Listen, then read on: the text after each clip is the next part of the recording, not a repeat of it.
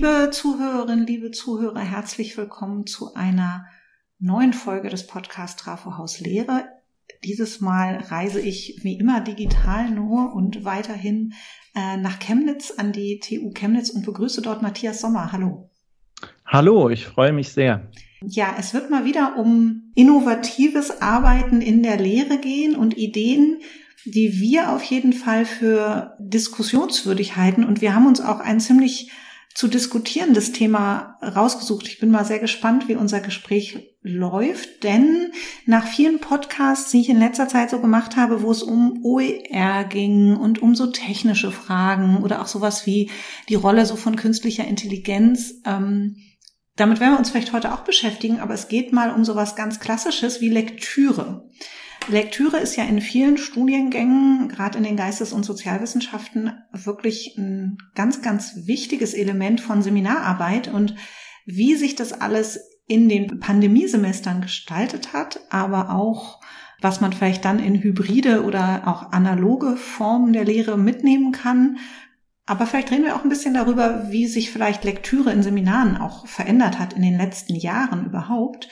Das soll heute unser Thema sein. Wie immer soll es nicht länger dauern als eine knappe halbe Stunde. Und deswegen würde ich äh, Matthias Sommer jetzt auch schon mal bitten, sich ein bisschen vorzustellen, indem er uns berichtet, was ihm an Hochschullehre besonders wichtig ist und was Hochschullehre für ihn ausmacht. Von meiner Seite vielleicht nur noch die Information, dass er wissenschaftlicher Mitarbeiter in der Mediensoziologie an der TU Chemnitz ist.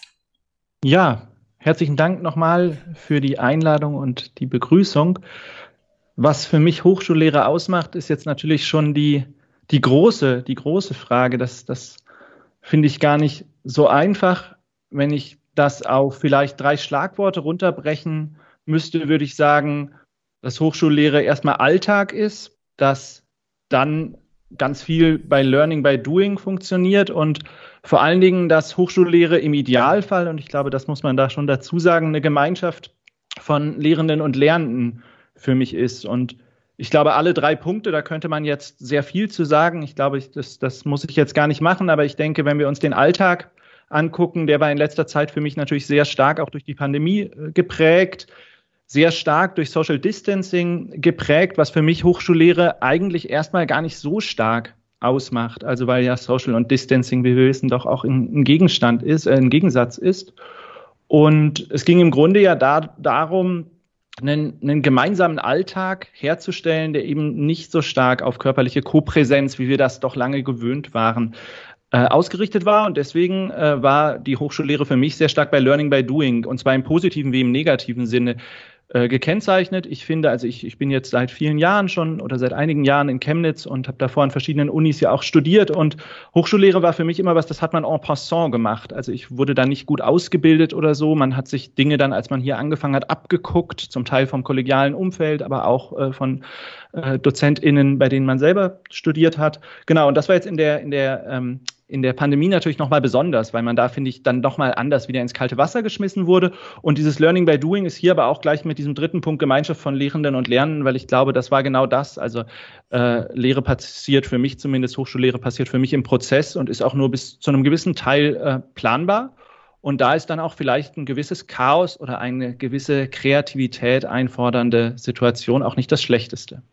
Okay, vielen herzlichen Dank für diese Einleitung und Vorstellung. Ja, ich habe es schon angedeutet, es soll heute um Lektüre gehen und ähm, in Seminaren ist das ja durchaus Grundlagenarbeit in vielen Studiengängen. Und ich, es soll jetzt kein Werbeblock äh, folgen, aber Sie setzen seit einiger Zeit Perusal zum Beispiel ein als Tool, um auch anders an die Lektürearbeit heranzugehen oder die Möglichkeiten der Lektürearbeit im Digitalen auch nochmal anders zu, zu nutzen. Ich fände es spannend, Sie würden darüber mal ein bisschen erzählen. Ja, sehr gerne. Also Perusal, warum habe ich das überhaupt gemacht? Das hatte auch mit der Pandemie zu tun. Ich hatte mir überlegt, wie kann ich die Seminare, die Übungen, die ich gebe, auf Online-Lehre umstellen? Und vielleicht für die Hörerinnen und Hörer ganz kurz vorab wirklich, was ist Perusal? Perusal kann man sich vorstellen als im Grunde einen E-Reader, wo ich einen Text hochlade. Ich kann da auch andere Sachen hochladen, aber fokussieren wir uns mal auf Texte. Und ich lade den da hoch und das Ziel ist sozusagen dieses sonst eher einsame Leseerlebnis als, als kollektives Projekt in Angriff zu nehmen. Und das mhm. heißt, diesen Text, den ich hochlade, den bearbeite ich und bearbeite den mit anderen zusammen. Das heißt, ich mache zum Beispiel Markierungen und äh, kommentiere den Text und kann dann mit anderen direkt in diesem Reader mich darüber austauschen. Und wenn man so möchte, würde ich sagen, ist, ist dieses Perusal von der Idee sowas wie eine Kombination aus einem Reader, wo ich eigene Literaturnotizen mache, aber dann auch wirklich ein Chat, der schon fast wie jetzt Kommentare bei, bei, bei, bei Insta oder so funktioniert und das heißt so verschiedene Ebenen verbindet. Genau. Ich könnte wir, wir kommen ja sicher noch dazu, dass wir, dass wir dann über das, das Programm als solches ähm, diskutieren. Und meine Idee war im Grunde, dass das, was sonst oder was, was wegfällt, dieses sich austauschen über den Text, sehr schwer kompensierbar ist, wenn man nur vor, vor einem Videotelefonat sitzt. Und dass es schön ist, wenn, wenn äh, das sozusagen auch ähm, an einer anderen Stelle passieren kann, wo man eben nicht direkt in so einer Video- oder in so einer Co-Präsenz ist. Und äh, so habe ich das Programm probiert. Äh, wie das so läuft, hat mich ein, ein äh, ehemaliger Studienfreund darauf hingewiesen und dann habe ich das das erste Mal angewendet und bin seitdem sehr zufrieden damit. Also ich mache das jetzt das dritte Semester in, in unterschiedlichen Kursen und die Rückmeldungen waren bisher auch eher positiv. Also man muss sich das so vorstellen, die Studierenden kriegen dann einen Text zur Verfügung gestellt und können da im gewissen Sinne kollaborativ dran arbeiten. Und diese Arbeiten können dann auch wieder in so gemeinsame Phasen, zum Beispiel in, einem, in einer Videotelefonie-Situation, Videokonferenzsituation, wenn das Seminar dann zusammenkommt, bearbeitet werden.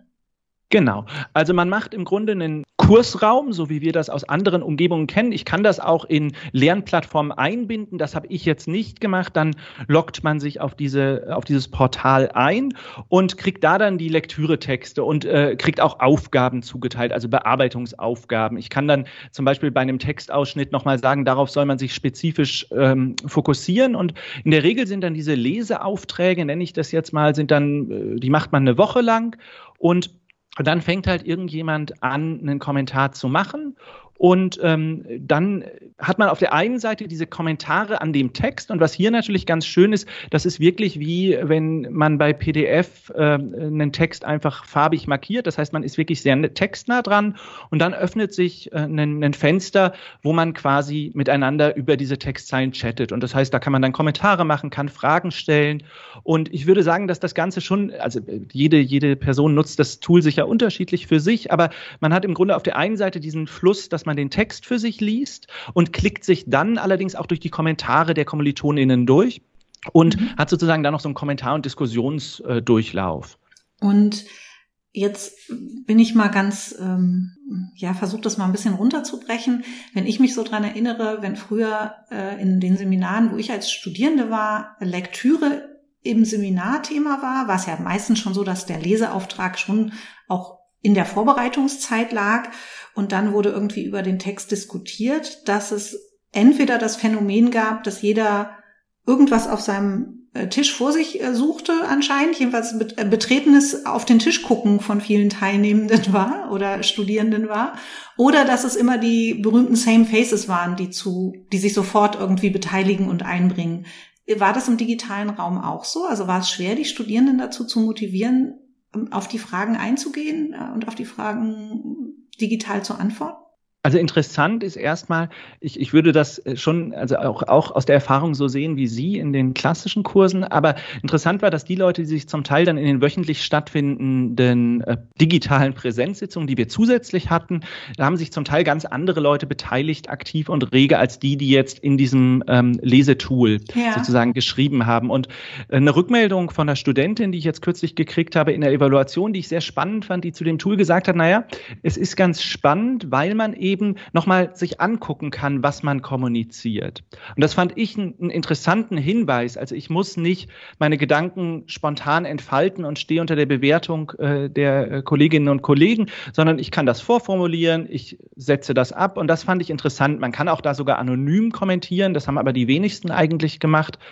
Und das Programm motiviert ein bisschen selber, das sagen auch die Macherinnen und Macher. Das heißt, ich werde auch so ein bisschen fingerzeigmäßig dran erinnert und kriege dann eine Mail so nach dem Motto, 80 Prozent der Kommilitoninnen haben schon was gemacht, mhm. äh, willst du nicht auch? Ob das jetzt sozusagen dann die Lösung ist oder so, ist nochmal auf einer anderen Frage. Aber ich glaube schon, dass dieses Tool Möglichkeiten zu einem Engagement mit einem Text gibt. Ich glaube, man darf das auch nicht äh, glorifizieren. Also es gibt auch da Leute, die das, glaube ich, nicht für sich als gewinnbringend erachten. Aber manche finden dann den Zugang zumindest auch über die Kommentare der äh, Kommilitoninnen und Kommilitonen. Und ich glaube, ein großer Vorteil für mich als Dozent oder den ich auch allgemein für Dozentinnen sehe, ist, dass man sich selbst auch ein bisschen aus der Textdiskussion erstmal raushalten kann. Man kann natürlich da auch interaktiv eingreifen, aber das lief sehr gut selber. Und dann kann ich mir hinterher alle Kommentare anzeigen lassen oder ausdrucken, kann die für mich ein bisschen clustern und kann die dann wieder in die Präsenzsitzung integrieren. Und das finde ich sehr schön aus zwei Gründen. Der eine Grund ist, dass ganz klar die StudentInnen an andere Themen, auf andere Themen kommen als vielleicht ich. Mhm. Und das andere ist halt, dass ich eben auch Stimmen einen Raum geben kann, die nicht omnipräsent im Seminargeschehen sowieso ja. interagieren. Ja.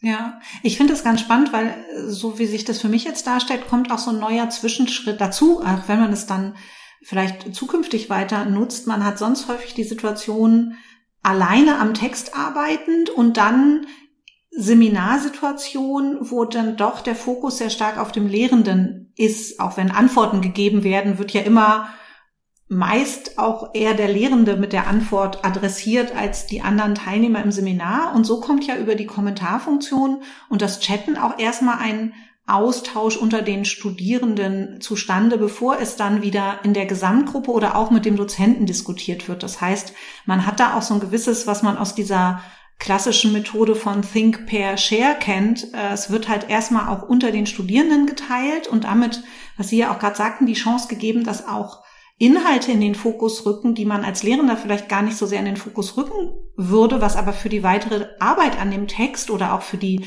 Arbeit in dem jeweiligen Seminar ja extrem spannend sein können.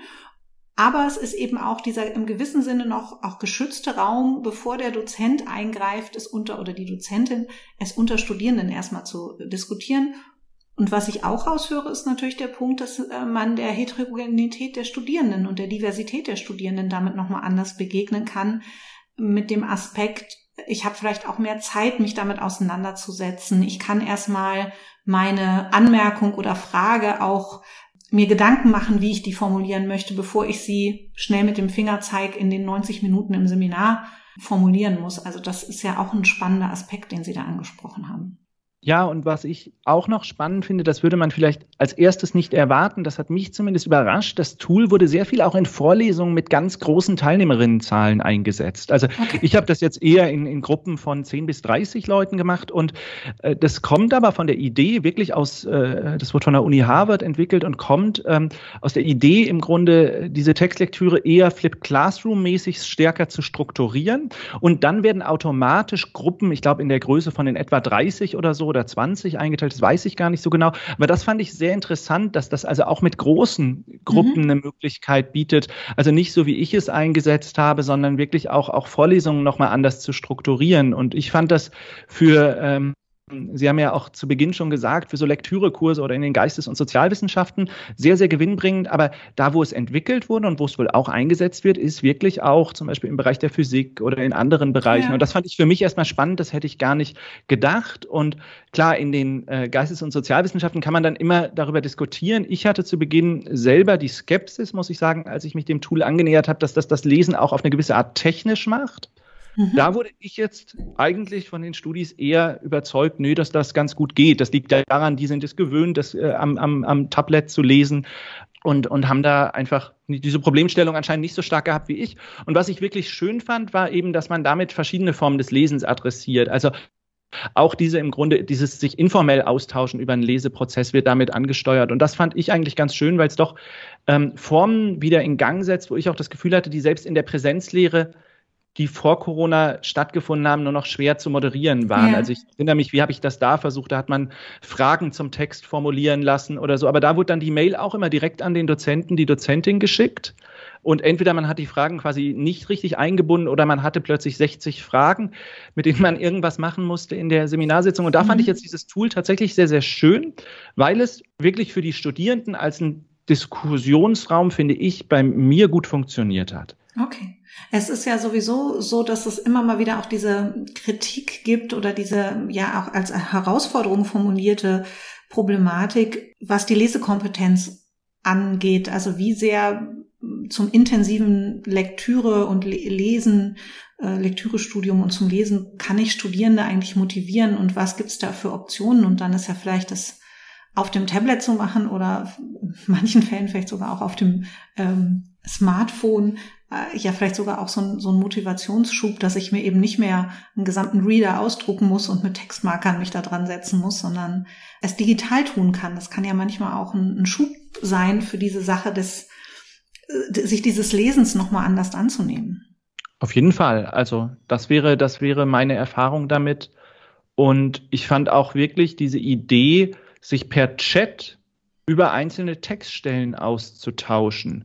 Das finde ich erstmal eine wirklich ganz, ganz spannende Idee. Man muss dann natürlich sagen, ich habe das jetzt ja regelmäßig dann wöchentlich eingesetzt und natürlich kommt auch da die Rückmeldung, dass weniger Text mehr ist sozusagen ja. von vielen StudentInnen und ähm, das ist das ist dann immer immer die Frage, wie man das auch auch sieht. Also jetzt, äh, wenn man allgemein über Lesen angeht, ich habe äh, noch einige Bücher komplett äh, durchgelesen. Das ist natürlich was, was bei dem Tool in Anführungsstrichen auch was ist, wo ich sagen würde, wenn ich da 40, 50 Seiten hochlade, dann wird es irgendwann natürlich auch zu viel. Ja. Das heißt, man muss da auch überlegen, wie wie kann man das vielleicht dann auch als ja, wie kann man das in zukünftig äh, äh, in der Präsenzlehre auch einsetzen?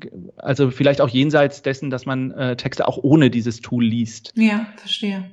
Ähm, wir müssen vielleicht sowieso mal einen kurzen Exkurs machen, weil so mein Wissensstand, auch wenn es von einer Universität entwickelt wurde, es durchaus auch äh, von dem einen oder anderen datenschutzrechtliche Bedenken gibt, äh, was das Tool angeht, weil natürlich, äh, Sie haben das äh, schon mal erwähnt, man kann sich auch mit anon anonym beteiligen, aber es durchaus äh, von dem einen oder anderen deutschen Datenschützer den Hinweis gibt, dass eben man gucken muss, äh, was passiert mit den Daten der Studierenden. Ähm, wenn ich richtig weiß, haben Sie auch immer gesagt, das ist eine freiwillige Arbeit mit dem, mit dem Tool oder es kann natürlich keiner dazu verpflichtet werden, mit diesem Tool zu arbeiten, weil es da auch datenschutzmäßig noch Fragen gibt. Ja, klar, auf jeden Fall. Also man kann ja äh, letztendlich äh, können wir StudentInnen ja nicht zwingen, sich mhm. bei ähm, bei Drittanbieter-Software zu registrieren oder da anzumelden. Das kommuniziere ich, ich, ich, das kommuniziert man zu Beginn, denke ich, und äh, bisher hatte ich das Gefühl, dass das halt im Interesse der, der StudentInnen auch ist. Ich glaube, was da spannend ist, das habe ich mich aber auch bemüht, immer transparent zu machen, dass äh, diese, dieses Tool von der Entwicklungsgeschichte schon auch eine Datenkrake ist eigentlich. Also das misst äh, die Minute, die ich am, am Text bin und lese. Das ist natürlich interessant, wenn wir jetzt über digitale Lesekompetenz ja. reden. Das ist natürlich auf Instagram und Spiegel Online nicht anders. Die messen mhm. das mit genau den gleichen Methoden. Aber ich finde schon spannend und das heißt, theoretisch hat man natürlich natürlich die Möglichkeit, äh, äh, damit dann auch irgendwie automatische Benotungen vorzunehmen. Das würde aber alles auch nur auf Englisch funktionieren. Und da war ich immer sehr transparent und habe gesagt, dass ich das dafür natürlich nicht benutze. Also ich wäre der Erste, der mir den Text selber händisch ausgedruckt hätte und dann halt meine Kommentare nachträglich äh, eingearbeitet hätte. Damit wäre ja deren Messsystem doch schon wieder ein bisschen überfordert. Genau, und äh, von dem her, was halt daran interessant ist, dass das da natürlich auch wieder dann zeigt, wie datengenerierende Wissenschaft da auch wieder neue Kontrollstrukturen ja. aufbaut, würde ich sagen. Und das habe ich in dem Sinne transparent gemacht. Ich fand jetzt, dass da der Nutzen doch überwogen hat. Und genau, also, und es ist schon so, wenn, wenn man das, ich sag mal, wenn man wenn niemand mitmacht, würde das Tool halt nicht funktionieren. Dann müsste man es lassen. Und ich glaube, deswegen muss man sich da dann schon einigen. Hätten jetzt Leute äh, datenschutzrechtlich gesagt, sie wollen das nicht machen, hätten wir uns was anderes überlegen müssen. Aber so hat das insgesamt ganz gut funktioniert. Naja, und dieses Reflektieren oder transparent machen davon ist ja wahrscheinlich auch gerade in der Mediensoziologie auch ein wichtiger Punkt äh, des, der Wissens des wissenschaftlichen Faches, auch über Herausforderungen von Umgang mit Medien und so weiter zu sprechen, stelle ich mir auf jeden Fall vor. Und das ist ja eine Herausforderung. Auf jeden Fall. Also das, äh, das sehe ich auch so. Das war was, das, das hat man fast zu wenig genutzt. Ich weiß nicht, wie das sonst allgemein so war, aber auch, auch dieses sich visuell zeigen zu müssen, auch das ist ja datenschutzrechtlich eine ganz mhm. große Frage gewesen. Dabei jetzt fand ich Perusel ja schon sehr dankbar und für mich war es so, dass in den Seminaren dann häufig die Kamera nicht so stark genutzt wurde, wofür ich durchaus auch äh, Verständnis habe. Aber auch da bot halt dieses andere Tool äh, eine ja. Möglichkeit, sich anders auf andere Arten und Weisen zu zeigen. Und ich glaube, so kann dann jede, jeder, glaube ich, seine Möglichkeiten finden, wie er oder sie sich einbringen möchte oder dann auch ja, irgendwie muss, weil wenn ich nichts mache, dann ist wahrscheinlich der Lernerfolg das sozusagen gering. Und ich glaube, das ist die Gefahr bei diesen Tools ist natürlich, wenn ich sie nicht nutze, dann, dann bin ich nicht dabei. Ne? Und deswegen ja. war das schon was, wo man sich, glaube ich, auch in so einer Gruppe darauf einigen muss, ob das was ist, was, was gut funktioniert. Ne? Also um dann niemanden auch zum, zum Außenseiter äh, zu machen oder zur Außenseiterin, weil sie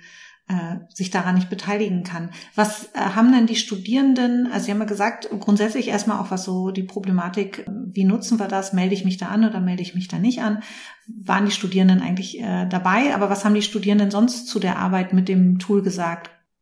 Genau, die, die, die, die Rückmeldungen waren überdurchschnittlich positiv. Es wurde rückgemeldet, dass das natürlich eine zusätzliche Arbeitsbelastung ist. Ne? Also, und dass das Zeit kostet, äh, da zu markieren. Und ich muss dann natürlich auch regelmäßig in Anführungsstrichen vorbeischauen, um wieder zu gucken, was haben denn die anderen mhm. äh, Seminarteilnehmerinnen geschrieben. Einige Studierende haben gesagt, dass sie sich das stärker wünschen. Andere haben gesagt, dass sie eigentlich die Texte auch lieber alleine lesen. Also wenn man, ich, ich habe da auch wirklich äh, Abstimmungen drüber gemacht, aber die Rückmeldung schon überwiegend sehr positiv eigentlich, dass die Leute gesagt haben, dass das gut ist. Ist jetzt natürlich die Frage, wenn, also ja, ja, manche haben halt auch zurückgemeldet, wenn es quasi keine Verpflichtung gibt, dann macht man es halt doch wieder nicht. Und wenn man es aber wöchentlich machen muss, dann macht man es im Grunde wieder nur, wenn man es machen muss. Ich glaube, das ist auch so eine Schwierigkeit, die ich ja allgemein bei sowas habe. Ja. Also ähm, eine gewisse Regelmäßigkeit brauche ich dann schon, glaube ich, um so ein Tool in der Lehre einsetzen zu können. Naja, und das ist die große Herausforderung. Wenn ich was Neues lerne, dann muss ich mich eben mit den Sachen auch beschäftigen, dass das manchmal nicht ganz so, ich da keine Lust zu habe, die, die Hausaufgaben zu machen, ob nun als Schüler oder dann als Studierender, äh, ist wahrscheinlich ein Problem, äh, was äh, so alt ist wie das Lernen selbst. Wie ist es denn mit der Arbeit für Sie? Also Sie haben gerade gesagt, die Studierenden haben durchaus gesagt, dass das für Sie äh, mehr Arbeit war. Äh, vielleicht auch am Anfang erstmal dieses Tool zu verstehen und sich dem Tool anzunehmen. In den ersten Sitzungen, mit denen, in denen man damit gearbeitet hat. Aber wie ist es denn als Dozent? Wie muss ich mir das vorstellen? Ist das Erleichtert das manche äh, Strukturierung und Arbeit an Texten mit Studierenden oder ist es am Ende doch auch mehr Arbeit für den Dozenten?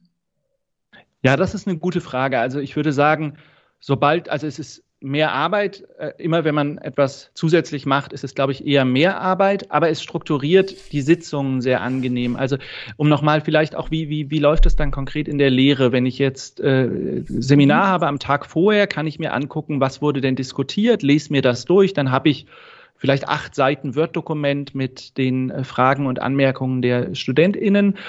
Und dann kann ich, das hatte ich ja schon ein bisschen durchscheinen lassen, dann cluster ich mir das in verschiedene Themen. Es gibt die Möglichkeit, ich kann dann natürlich Leute auch in der Sitzung mit Namen aufrufen. Das war jetzt bei mir gar nicht so nötig, das habe ich nicht gemacht, sondern ich habe einfach die zentralen Themen nochmal aufgegriffen und dann da verschiedene Positionen äh, diskutiert. Und das hat meines Erachtens nach sehr gut geklappt und es kam halt auch die Rückmeldung, dass man dadurch sehr nah an den Interessen der ja. beteiligten Akteure natürlich dran ist. Und das, das war gut. Was vielleicht auch noch wichtig hervorzuheben ist, es gibt dann auch die Möglichkeit, das habe ich in einem der Kurse jetzt gemacht, dass man äh, dieses Dokument mit den Kommentaren äh, natürlich auch den Studierenden selbst wieder zur Verfügung stellen kann. Mhm.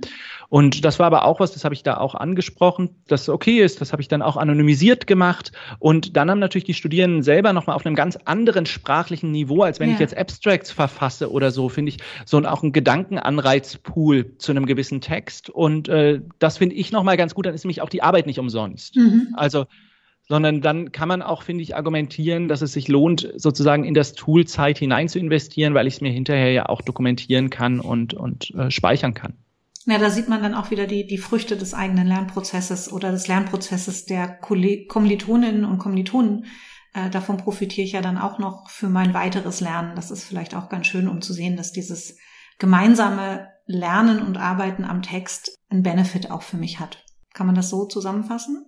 Auf jeden Fall, das, okay. das auf jeden Fall. Und auch, was vielleicht auch noch positiv aufgenommen wurde, dass nochmal, es war ein größerer Freiraum. Zwar wissen die, dass ich mir das angucken kann und dass ich das dann auch irgendwie wieder in die Lehre integriere. Ich glaube, das wäre ja auch gewünscht. Aber erstmal ist das deren Raum und die diskutieren mhm. da. Und das, das sollen keine fertigen wissenschaftlichen Aussagen sein ja, oder klar. so, sondern da kann man wirklich wie abends bei einem Bier in der Kneipe über einen Text diskutieren oder so, wie man das früher vielleicht in der Lesegruppe gemacht ja, hat. Ne? Genau. Ähm, und der Vorteil ist jetzt, dass es halt die Lesegruppe dahingehend entzieht, dass jeder halt sozusagen sich selbst ein bisschen überlegen kann, wann er dran arbeitet. Das und dass ich natürlich auch die Kommentare der anderen mir nicht selber, jeder für sich selber notieren muss, sondern derjenige das mit seinen Worten an den Text schreibt. Und äh, vielleicht ist es dann auch noch ein Vorteil, so schreibt, dass ich es auch lesen und entziffern kann. Das ist ja vielleicht auch manchmal würde mir jedenfalls so gehen, wenn ich meine handschriftlichen Notizen jetzt manchmal sehe, dass ich für das Digitale dann auch ganz froh bin, weil ich äh, es gut lesen kann. Auf jeden Fall. Und da tut sich natürlich auch einiges. Auch jetzt in der Zeit, wo ich das Tool benutzt habe, gab es wie bei allen digitalen Lerntools gerade dann Erneuerungen und Updates. Äh, und eine Funktion, die wir zum Beispiel noch nicht erwähnt haben, weil ich sie nicht sehr stark genutzt habe, ist, dass ich dann auch sowas wie Hashtags vergeben kann. Mhm. Und äh, wie gesagt, ich habe es bisher nicht äh, so sehr genutzt, aber was ich mir da natürlich vorstellen könnte, wenn man das stärker dann in die Lehre integriert, dass ich dadurch auch vielleicht nochmal ganz anders Querbezüge herstellen könnte ja. über das Semester hinweg. Das fände ich wäre dann ein spannender Punkt, weil ich eben dann, und das ist wieder, finde ich, das Schöne dann doch an diesem Programm, wo es auch, finde ich, noch viel zu optimieren gibt. Aber ich habe halt dann mit den Hashtags auch immer wieder den Sprung direkt zurück zum Material, ja. also zum Satz. Und ja. das finde ich ein, ein sehr angenehmes Format. Und vielleicht noch, äh, weil auch Datenschutz angesprochen wurde, es ist ein Tool, was komplett browserbasiert ist. Das heißt, es gibt jetzt keine App oder so, die ich mir runterlade, aber ich kann es halt problemlos über meinen beliebigen Browser auf dem Tablet oder auf dem Handy öffnen und mhm. genau, und da waren die Erfahrungen, glaube ich, auch ganz gut. Ich glaube, das haben auch einige wirklich auf dem Handy genutzt, auch mhm. wenn ich jetzt nicht, deswegen kann ich dazu nichts sagen. Okay. Damit sind wir schon am Ende unseres Podcasts. Ich fand es sehr schön, dass wir jetzt eine halbe Stunde Audio gemacht haben zu, zur Textarbeit ohne dass wir irgendwelche Texte vor uns hatten und haben trotzdem ganz viel über Textarbeit gesprochen und Lektürearbeit und äh, wie das heutzutage oder jetzt in den Pandemiesemestern war, wie es dann ist. Äh, wir nehmen diesen Podcast im Juli 2021 auf. Wenn man auch wieder stärker in die Präsenz vielleicht zurückgeht, es wird ja dann auch spannend, wie kann man da mit dem Tool arbeiten und es dann auch in Präsenzveranstaltungen einsetzen, aber da reden wir vielleicht ein anderes Mal drüber. Jetzt würde ich gerne von Ihnen zum Abschluss noch wissen, die klassische Abschlussfrage, auch wenn es eine neue ist, aber es gibt immer eine Frage, die dann noch mal ein bisschen rausführt aus dem Thema. Und äh, die stelle ich jetzt erst zum zweiten Mal in einem Podcast, nämlich die Frage, wenn Sie einen Wunsch frei hätten und Sie haben alle Ressourcen, die Sie brauchen, was würden Sie gerne an Hochschule ändern? Ach, herrje, ein Wunsch, ein Wunsch. Im Märchen gibt es, glaube ich, meistens drei. Sie haben nur ähm, einen. Aber ja, ich, ich, und den einen, der fällt mir schon schwer, weil ich sag mal, Solange man sich Dinge wünscht und sie noch nicht hat, sind sie begehrenswert. Ich würde zurückkommen, glaube ich, auf diese Geschichte Universität als einen geschützten Freiraum, als eine Gemeinschaft von yeah. äh, Lehrenden und Lernenden zu sehen und da Räume, universitäre Räume zu schaffen, die das ermöglichen. Mein Gefühl ist, dass das nicht nur in die Richtung geht, wenn man sich die Hochschulentwicklung in letzter Zeit anguckt. Mhm. Ich glaube tatsächlich, dass es schwer wäre, da sich jetzt einen konkreten Wunsch im Sinne äh, von irgendwas Materiellem, was man kaufen kann, zu wünschen. Aber ich glaube, diese Umstellung jetzt auch auf die digitale Lehre, wo wir ja wirklich viel kreatives Potenzial eigentlich entwickelt haben, wo man wirklich sagen muss, wo Studierende und Dozentinnen sich stark eingebracht haben. Ich glaube, wir sollten gemeinsam daran arbeiten, dass wir das jetzt auch wieder zurückkriegen und nicht sozusagen äh, die Leute doch stärker isoliert vor sich hinwerkeln. Und das war zum Beispiel was, was ich jetzt auch kürzlich in einer, in einer, in einer Evaluation gelesen habe, dass das äh, einfach diese Schwierigkeit momentan ist, dass, dass doch jeder für sich allein isoliert da ist.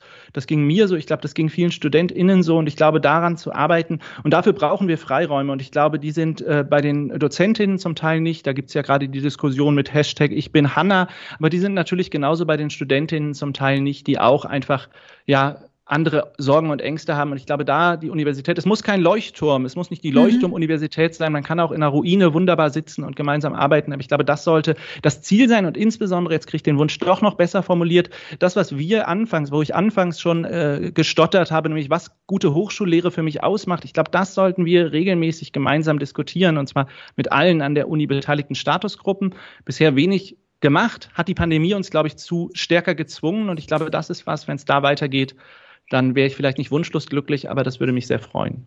Das war ein schöner Wunsch und ein wunderschönes Abschlussstatement. Vielen herzlichen Dank, Matthias Sommer, für das Gespräch. Danke, Claudia Bade, für die Einladung und dass ich hier sein durfte.